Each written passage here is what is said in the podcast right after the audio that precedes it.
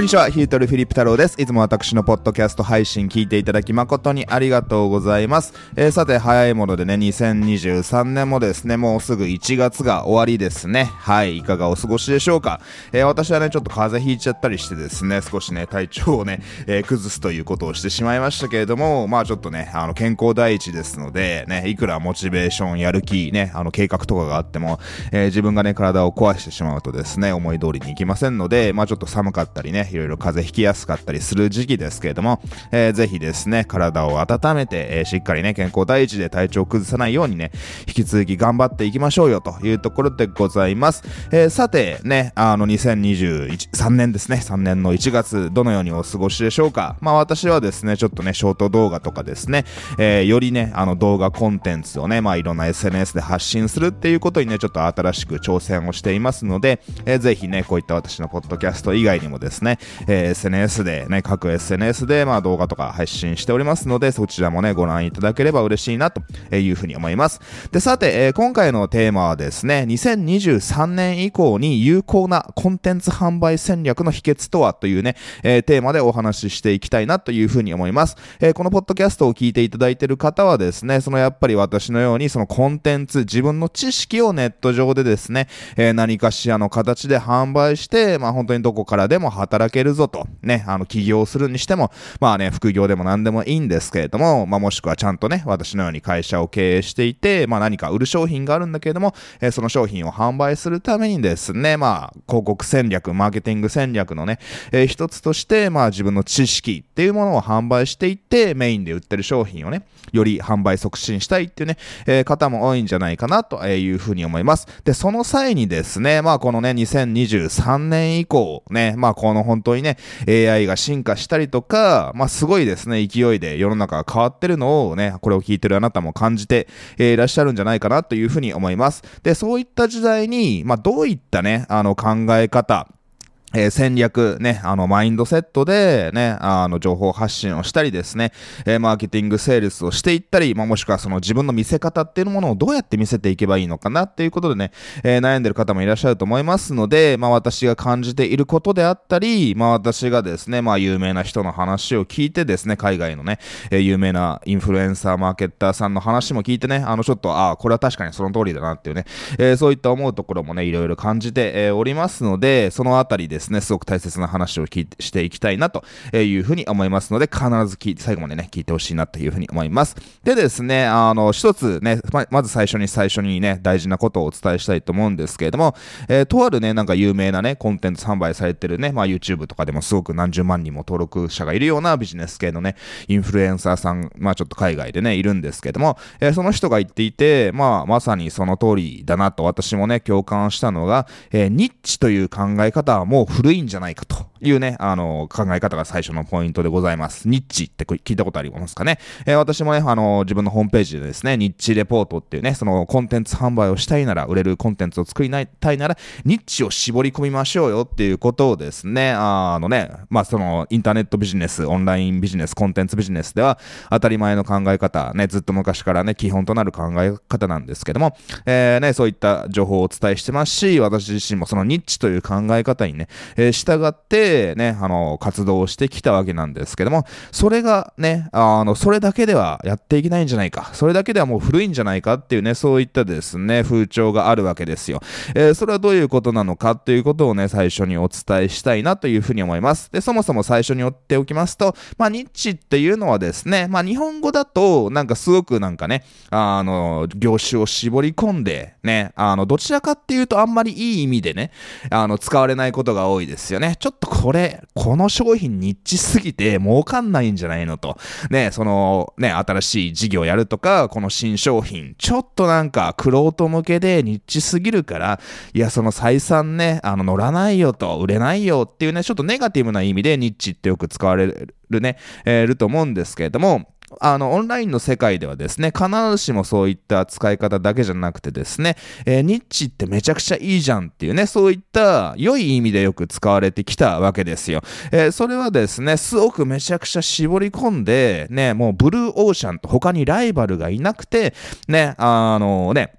もうこのこの分野ではすごく絞り込んでいるので、この分野ではもうね、えー、簡単にナンバーワンを取りやすいぐらいですね、あのね、自分のね、あの専門分野とかを絞り込めばうまくいくよっていうのが、そのよりポジティブな意味のニッチというね、ニッチ戦略という考え方なわけですよ。例えば私も、えー、ね、オンラインビジネスね、ネット上で、まあいろんなね、ウェブ集客のコンサルタントとか、そのお金とかね、資産を増やす方法とかね、そういったビジネス系のですね、えー、インフルエンサーさんとか、ね、コンサルタントって、まあ、タケノコのようにいるわけじゃないですか。で、その中でね、あのね、なんか情報発信しても、誰だこいつみたいな話になるわけですよ。僕自身もね、有名な人であればね、ホリエモンさんとかですね、まあそういったすごくね、有名な人とかいるわけじゃないですか。なんかそういったね、すごく会社を上場させてとかですね、影響力とある人と同じね、えー、ところで張り合っても、まあ勝てないわけですよ。なので、絞り込んで、ニッチングダウンとか言うんですけど、どんどん絞り込んでいって、まあ僕はですね、あの、まあ中小企業の経営者さんとか、まあ個人事業をされてるようなね、あの、事業主さん、もしくはフリーランスの方とかも対象にしていますし、えー、その中でですね、まあいかに、まあその広告なんかを使ったりね、あの、情報発信なんかもしながらね、自動化ができるか、で、それでね、あの、利益率の高いコンテンツ商品、コンサルティング、えー、なんかをですね、販売して、この、これからの知識社会でですね、あのね、どこからでもですね、社員も雇わずに、海外からでもね、事務所も持たずに、パソコン1台とカメラ1台、スマートフォン1台だけでですね、まあ、どこからでも働けるんですよ、と。っていうのを僕自身が、まあ、ずっと実践してきたので、ね、あの、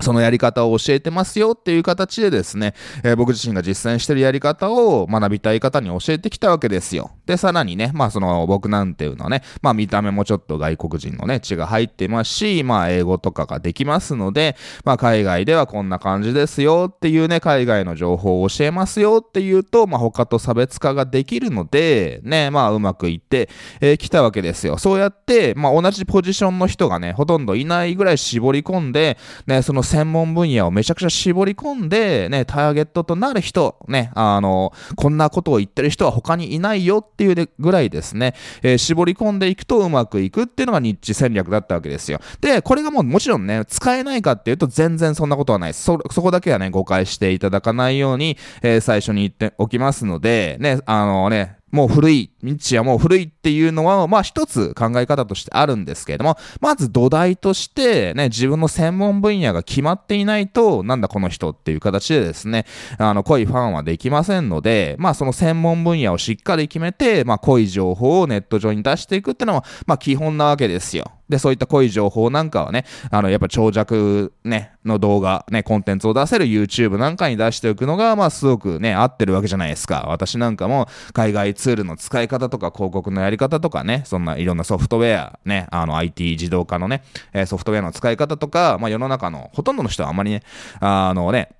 求めていないというか、ね、すごく一部の人がすごくね、知りたいよと。で、他に情報出してる人いないよっていうね、えー、そういった分野において情報を発信してね、特に YouTube なんかでね、そんな別に登録者もね、再生回数もそんなたくさんないですけれども、えー、そこでですね、商品買っていただけるお客様をね、たくさん集めることができたので、僕のビジネスはね、すごく YouTube とかでね、えー、拡大してきたわけですよ。で、ただ僕自身もね、あの、同じやり方がずっとね、うまくいくとは思ってません。ね、僕自身もやっぱそのね、新しい時代に合わせて、えー、どんどんですね、アップデートしていかないと、ね、あの、うまく、今までうまくいってきましたけれども、それがずっとうまくいき続けるわけではないなっていうのをね、えー、すごく感じていますので、ね、これは本当にね、別に僕自身の話じゃなくて、まあいろんな人見ててね、あの、ずっとうまくいってる人をずっとね、あのね、ナンバーワンでいられる人ってのはいないわけじゃないですか。ね、今すごく流行ってるね、まあ芸能界とか、ね、ビジネス系とかね、インフルエンサーね、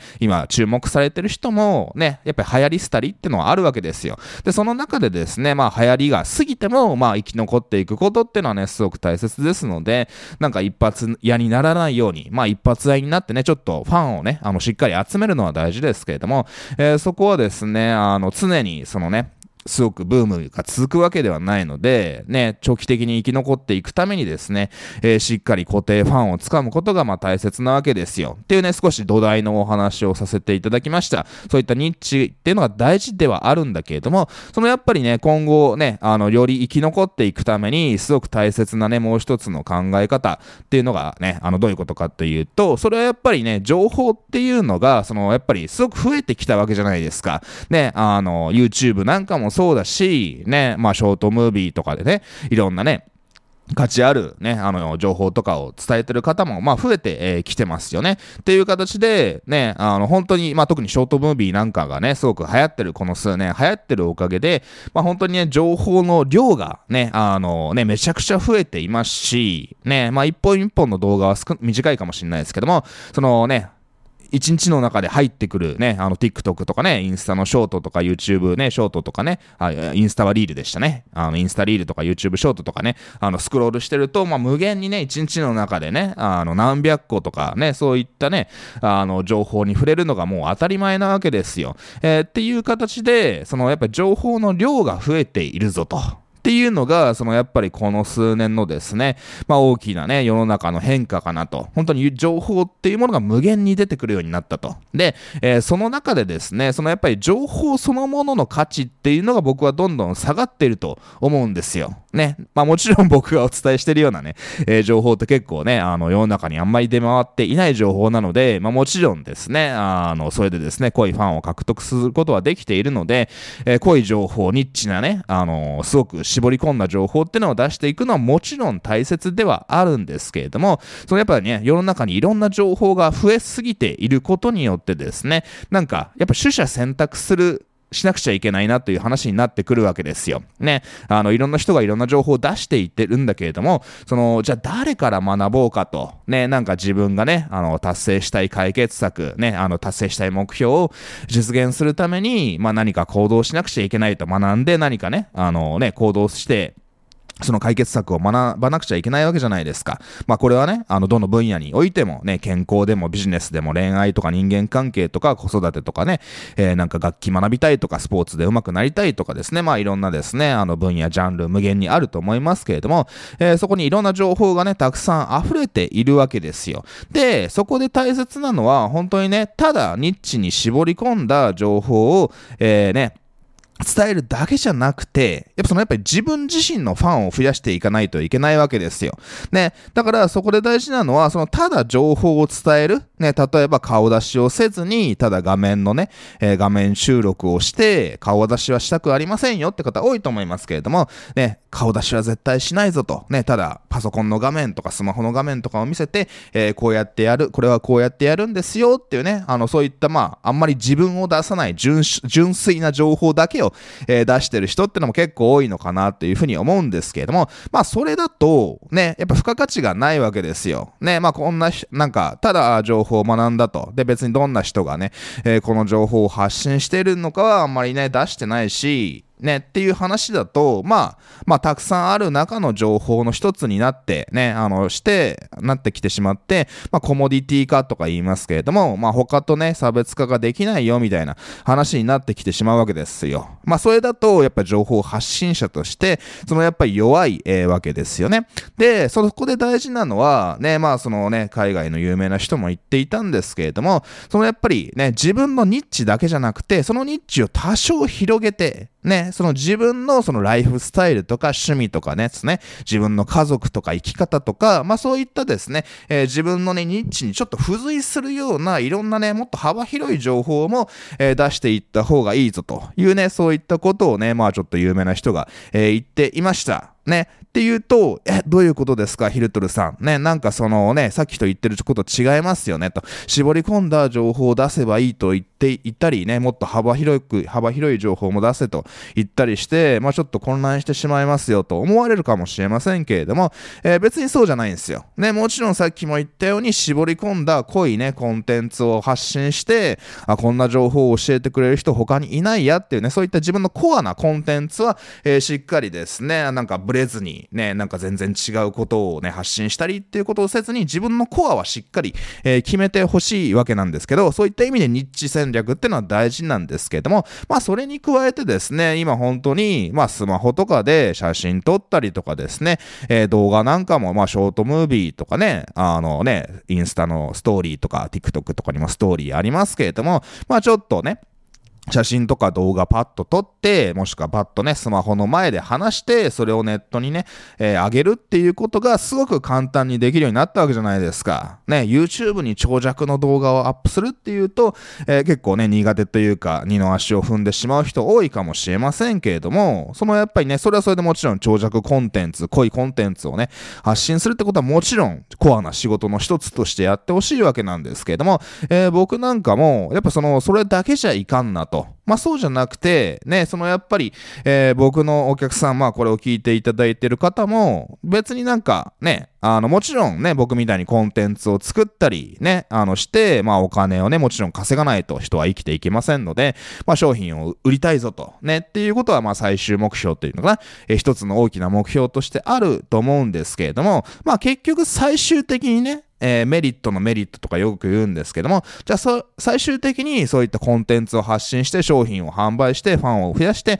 何がしたいかっていうと、そのやっぱり自由なライフスタイル、まあ理想的な人生を、えー、手に入れる、ね、我慢とか、ね、そのなんかしがらみとかに縛られた、ね、なんか嫌なことも我慢しなくちゃいけないと、他人に気を使ってばかりで、なんか我慢、自分が我慢してばっかりの人生が嫌だと、ね、っていう方多いんじゃないかなっていうふうに、えー、思うわけですよ。ね、そういったものから解放されたいっていうのが一つのね、自由なライフスタイルを手に入れるってね、えー、一つの目標なんじゃないかなというふうに、えー、思います。ね、まあもちろん僕だって、まあうちはね、ちょっと僕の夫婦は子供いないんですけれども、ね、まあもちろんね、うちの両親ね、あの、父親ドイツ人で日本人、母親日本人ですけれども、まあちょっと最近ね、母親が、あの、ちょっとボケ始めちゃったりとか、まあ親父も結構年取ってきたので、まあその介護ってわけでもないですけれども、まあね、ソーシャルワーカーさんとちょっと僕も打ち合わせしたりとか、病院付きを添ってあげたりとか、まあそういったね、もちろん、あのね、多少のしがらみみたいなのはありますよ。ね、ねでももちろん、でもそれも、あの、僕が自由に仕事、自由、どこからでも働けるもんで、別に平日とかもね、あの、ちょっと病院付き添ってあげたりとかですね、あの、ケアワーカーさんと打ち合わせしたりとかですね、まあそういったこともできますんで、ね、まあそういった自分の大切な人、もちろん仕事でお金儲け、お金儲けって言葉があれですけれども、売り上げを増やすってことももちろん大切ですけれども、でもなんかね、自分の家族っていうね、あのね、お子さんがいる方とかはですね、そのお子さんと使う時間とかに時間をね、あの、費やせないんだったらいくらお金あってもどうなのみたいなこともあるわけじゃないですか。えー、っていう形でですね、そのやっぱりね、結局そのね、お金も大事なんだけれども、その最終的にはね、やっぱりそのしがらみや制限の少ない、ね、自由なライフスタイルを手に入れたいっていうのが、そのやっぱ多くの人のね、理想だと思うわけなんですよ。えー、なので、その僕なんかも、ね、まあもちろんね、僕自身もね、あの、こういったまあコンテンツ戦略、こういった起業をしてっていうことはですね、まあいろいろね、見えないところですごくね、ハードワークじゃないですけれども、ね、そのこういったコンテンツ作ったりとか、いろいろ仕組み作ったり、サイト作ったりとか、ね、もちろん手伝ってもらったりもしていますけれども、僕自身もね、えー、結構労働はしているわけですよ。まあそれはもちろん楽しいからやってるわけなんですけども、じゃあ僕自身がね、そのなんか、なんていうのかな、いや実はね、あの、いや自由なライフスタイルとか言いながらも、いや全然ね、旅行に行ったりする時間もないぞと、ね、すげえストレスまみれのもし生活だったら、ね、どう思いますかね。はい。なんか、そうすると、その僕が伝えてるコンテンツ自身、コンテンツ自体にも価値がなくなってしまう、え、わけじゃないですか。ね、そのやっぱコンテンツってね、あの、やっぱ怖いところは、そのやっぱり同じことを話していても、誰が言ってるのかっていうので全くね、受け取れられ方が変わってしまいますので、まあそれがね、なかなかね、難しいところ、怖いところなのかなっていうお話になるわけなんですけども、そのやっぱ僕自身がちゃんとですね、あのね、まあ僕もね、人間なので、さっき言った親のこととか、ね、まあもちろん僕、もちろん僕もね、妻と喧嘩したりとかしますし、ね、まあちょっと仕事がね、うまくいかないなとかですね、ちょっと仕事頼んでる人がなんかうまく働いてくれないなとかですね、まあいろいろそんなね、あの悩みはありますよ。まあそれは誰だってそうなわけじゃないですか。っていうそういったね、あの人並みの悩みもありますし、ね、ビジネスを大きくしていく上でね、それやっぱ自分のね、器、ね、自分のね、レベルを上げていかなくちゃいけないっていう意味ですごくね、まあ落ち込んだりとかね、ね、壁にぶつかったりとかもちろんするわけじゃないですか。もちろんそういうことは誰だってあるし、僕だって、えー、あるわけなんですけれども、でもやっぱ僕自身もね、そのやっぱりね、楽しく仕事してますし、ね、あの僕もこの数年結構ね、あのなんか動画撮影とかに、まあ昔から好きなんですけれども、えー、その中でね、あの結構カメラを買ったり、レンズを買ったりとかですね、なんかやっぱり自分のね、発信をレベルアップさせたいなっていうところで、まあちょっといろいろお金使ったりしながらですね、結構ね、ああのカメラオタクみたいな感じになったりしてるわけなんですけども、えー、そういったね、まあそれも別になんか仕事だから仕方なくやってるとかじゃないわけですよ。別にサラリーマンで上司がもっとね、カメラを研究しようとか言ってる、まあそんな上司はいないわけで、僕自身が自分のボスであり上司なわけなんですけれども、ね、あの僕自身のね、あの選択でね、まあ入ってくるね、まあ会社の売り上げとかの中から、まあこれにちょっとお金使ってみてどうなるかなっていうね、えー、そういった自分の体験とか、ね、そういったね、あの機材を買うとか、まあ機材好きなんで、ね、そういったね、あのカメラとかガジェットとか大好きなんで、まあそういったところにお金を使って、まあそのね、えー、使ってみた結果どうなんだとかね、そういったね、まあそれも別に全然関係なくはないわけじゃないですか。ね、その情報を発信してこういったビジネスやっていくために、そのね、新しい Mac のね、あの情報とか、パソコンの情報とか、iPhone とかガジェットとかの情報とか、カメラとかマイクとかね、あのレンズとかね、照明とかね、そういったものの情報って、まあ僕はね、あの、なんていうのかな、まあちょっと趣味的にね、好きな、えー、ところはあるわけなんですけれども、まあそういった情報なんかもまあたまに発信したりですね、えー、ちょっとね、その発信ってほどでもないですけど、こんなカメラ使ってますよとかですね、こんな機材でちょっと海外でね、あの、Vlog 撮ってますよみたいな、こういったこともね、あの、まあ、ちょっとずつ発信しているわけじゃないですか。ね、もしくはその海外ね、あの、年末年始はちょっと海外行ってとかですね、まあ今年ももうちょっとね、あの、ね、時間で、ある時はね、もっと、もうちょっといろいろ海外、ね、行こうかなと思ってます。な、ちょっとこの、このね、このコロナ禍のね、あの2、3年で、あんまりやっぱりそのね、それ以前よりかは海外も行けなかったので、まあよりやっぱ海外も行きたいところいろいろありますんで、ね、あの、そういった、そのね、あのーライフスタイルっていうものを、えー、実践していると、ね、まあ自分で言うのもなんですけども、まあより魅力的な人間になれるわけじゃないですか。ね、ただ、その情報だけ発信して、なんかこのツールの使い方がどうこうとか、広告の使い方がどうこうっていうね、まあそのね、コアなコンテンツがあってこそなので、まあそれもね、もっと頑張らないといけないなってことは感じます。まあそれがね、コアなニッチ戦略としてすごく大切なんですけれども、そのね、まずはそれをね、あの、できてない人はもちろん行ってほしいわけなんですけれども、でもそれに加えて、ね、できればそのやっぱり自分のキャラを立てるっていうのかな。ね、まあ顔出ししないでね、あの、なんかお面かぶったりとかですね、そのアイコンでアニメーションとかでね、やられてる方もいらっしゃると思いますので、まあそれはね、あの別にやりやすい形であなたが好きな形でやってほしいわけなんですけども、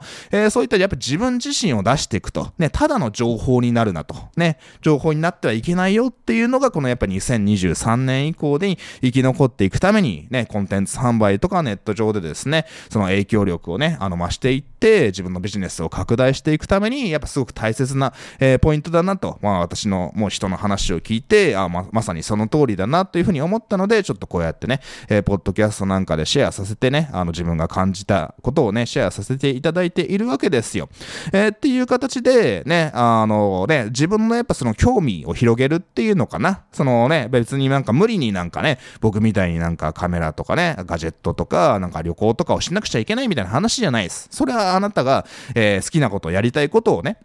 あの、見せていけばね、あの、やっていって、ね、あのね、その、その、様子っていうのを発信していけばいいと思うんですよ。例えばね、今子育てをされてる方であれば、ね、子育ての情報とか、情報っていうのかな、まあ自分が感じたことを体験、まあ愚痴とかでもいいと思いますよ。ね、子供がなかなかね、え、寝てくれないとか子育て大変だなとかですね、子供の教育がどうこうとかですね、え、もしくはそのなんかお菓子作りとかですね、が好きな人はですね、あのちょっとこの週末はそのお菓子作ってみたとかですね、まあそれでちょっと子供に食べさせてとか知り合いに食べさせてみたいなね、え、そういったお菓子作ってますよとか、まあ別に何でもいいわけなんですよ。ね、そういったなんかね、何かしらの趣味とかあるわけじゃないですか。で、たまになんか趣味とかがありませんみたいなことを言う人いるんですけど、それはもったいないですよね。そのやっぱり世の中ね、いろんなね、あの、ね、分野がありますんで、そのやっぱりね、まあ、なんていうのかな、ビジネスが今ちょっとうまくいってなくて、そこまで余裕がない人っていうのはね、まずはじゃあ、そのしっかりね、土台となるニッチを見定めて、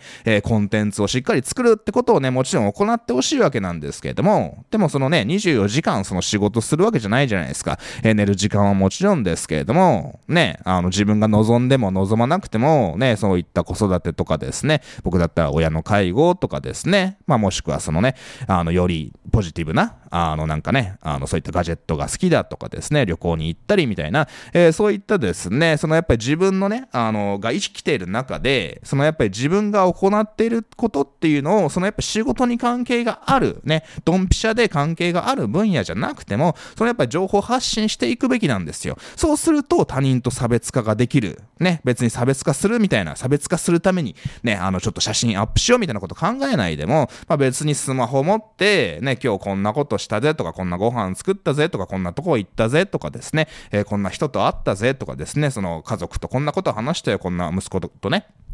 がこんなこと言ってたよみたいな、えー、そういった自分の情報発信の幅を広げていくとですね、より、あ、なんか自分のコンテンツ自体だけじゃなくて、あ、この人が好きだなと、あ、この人こんなライフスタイルで、えー、こんな生き方をしていて、あ、こんな家族がいて、あ、こんなことを考えて、こんなことでね、あの、なんか喜んだり凹んだりしてるんだなってね、より be リアルと言いますけれども、そのやっぱりより人間性もしっかり感じてもらえると、よりファンになって、えー、もらえるわけじゃないですか。ね。で、それを、じゃあね、別にね、あの、僕も今までね、ちょっと海外旅してますみたいな動画 YouTube にアップしたりとかも Vlog っぽいこともしましたけれども、まあ別にあんま YouTube とかだと、あんまりそれって受けないんですよね。まあ僕、少なくとも僕の場合ですけれども、まあ YouTube でなんかがっつり長い動画を撮って旅ブログみたいなことをすると、あんまりね、あの、需要がないなっていうことは感じたので、別に YouTube でそういうことをやっていくわけじゃないんですけれども、ね、昔は動画といえば YouTube しかなかったですけれども、今どの SNS ももう動画じゃないですか。ね。えー、なので、で、YouTube に濃いコンテンツをアップしていくってのは僕も変わらないですけれども、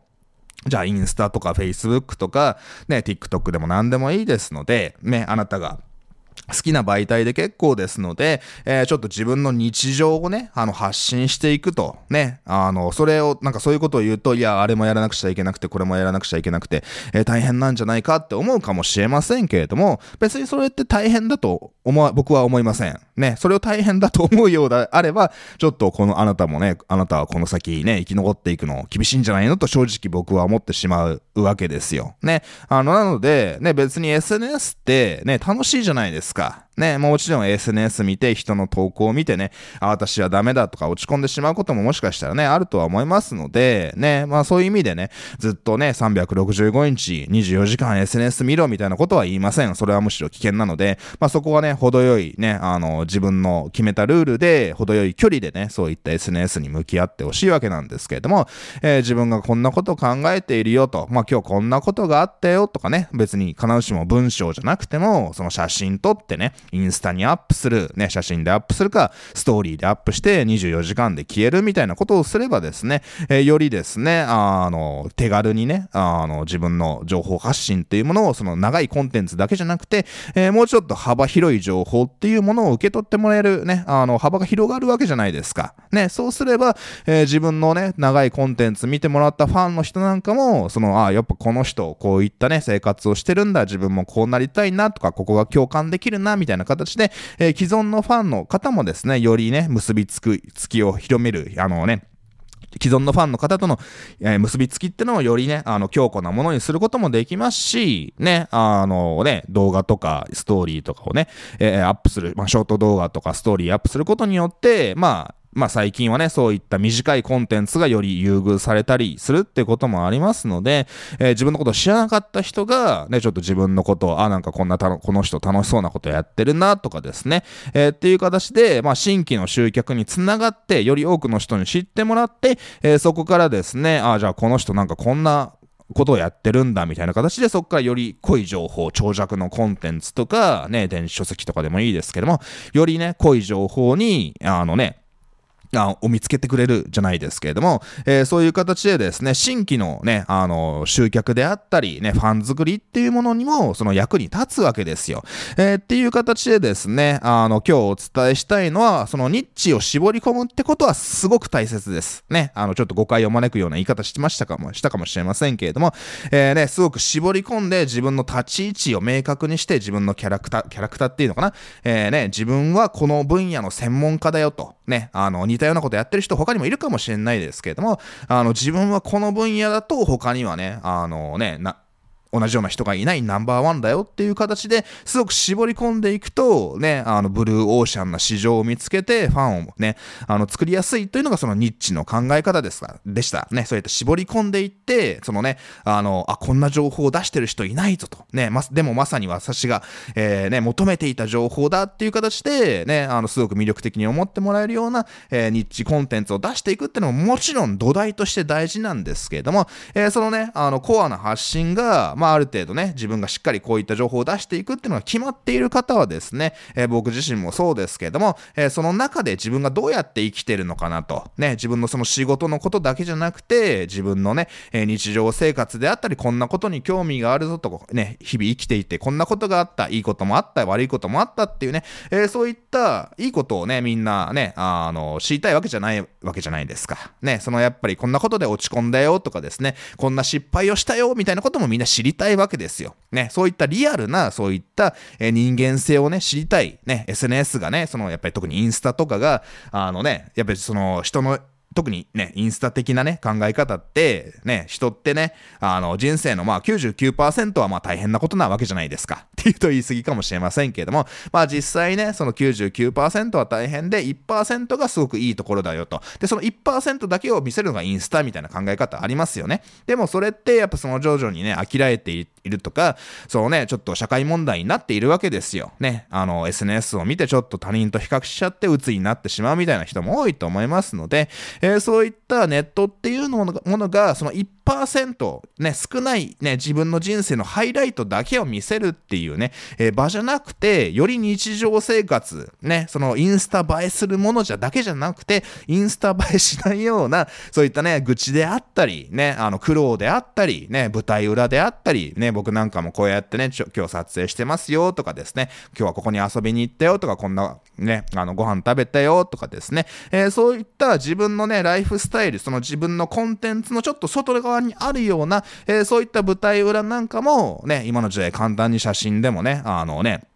ショートムービーでも、まあ、ツイッターとかで文章とかでも、えー、簡単にね、アップロードできるようになりましたので、えー、そういった形でですね、ただの情報を伝えるだけじゃなくて、その情報の周りにあるようなですね、えー、ちょっとね、自分のニッチを広げていって、ね、自分のライフスタイル、考え方っていうものをですね、え世の中に伝えていくと、発信していくと、やっぱ差別化になってですね、やっぱこの人から学びたいなというふうにね、思ってもらえるようになりますので、えね、基本としては、そのすごくね、コアなニッチはね、あの、崩さないでほしいんですけど、えー、そこからですね、そのね、情報発信、SNS の中で少し幅を広げていって、えー、自分自身オープンにしてですね、そのなんか隠し事なしと、ね、実は儲かってますみ、あの、儲かってますみたいなことをね、あのね、言うだけで、で、儲かってないとかね、なんか失敗したみたいなことを、なんか隠して、やっぱやっていくのってやっぱおかしいわけじゃないですか。ね、あのね、